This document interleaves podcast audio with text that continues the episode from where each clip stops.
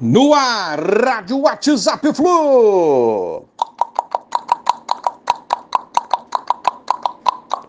Bom dia, galera. Aça Tricolor, 14 de novembro de 2022. Flusão fechou o Brasileiro 2022 com ótima campanha. Garantiu ontem o G3 com 70 pontos, ótima pontuação, com uma boa vitória, magra, é verdade, sobre o Bragantino, é vitória por 1 a 0. Garantiu também a premiação de 40,5 milhões de reais, batendo assim a meta orçamentária prevista. A Comebol pagou 15,9 milhões para cada clube pela participação em 2022 na fase de grupos. Um aumento está previsto, pode acontecer, de até 20%, ou seja, o valor subiria mais ou menos para 19,1 milhões de reais. Muito bom.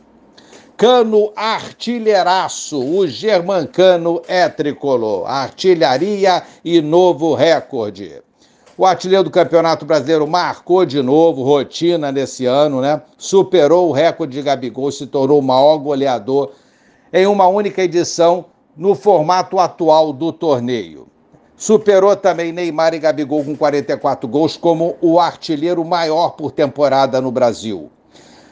Artilheiraço estrangeiro máximo do Fluminense em uma temporada. Maior gringo goleador do brasileiro na era dos pontos corridos. Além disso, é a primeira vez desde 1972, quando o uruguaio Pedro Rocha, do São Paulo, anotou 17 gols.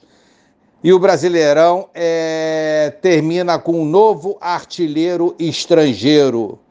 Recordista aí é o nosso Germancano. Primeiro gol e único da partida ontem. Da direita, Arias encontrou do outro lado do campo, camisa 14, que bateu colocado no canto de Cleiton, ainda da entrada da área, gol do Fluminense, placar que ficaria até o intervalo. Voltou o Fluminense e o Bragantino, voltaram né, para o segundo tempo.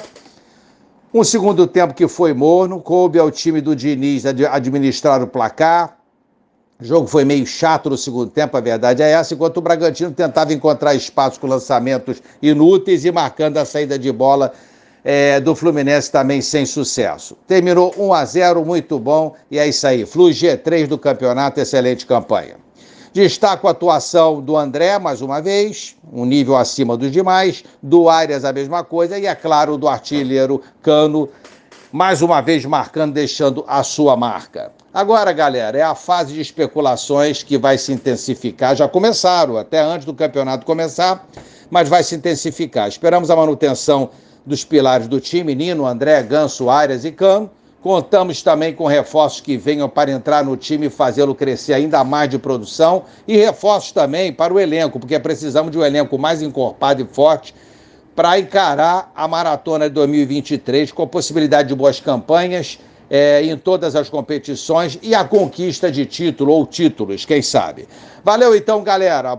Valeu aí pela companhia em 2022. A gente continua junto analisando aí contratações, especulações até o final do ano, até o início da próxima temporada. E vamos, Fluminense! Um abraço a todos. Valeu. Tchau, tchau.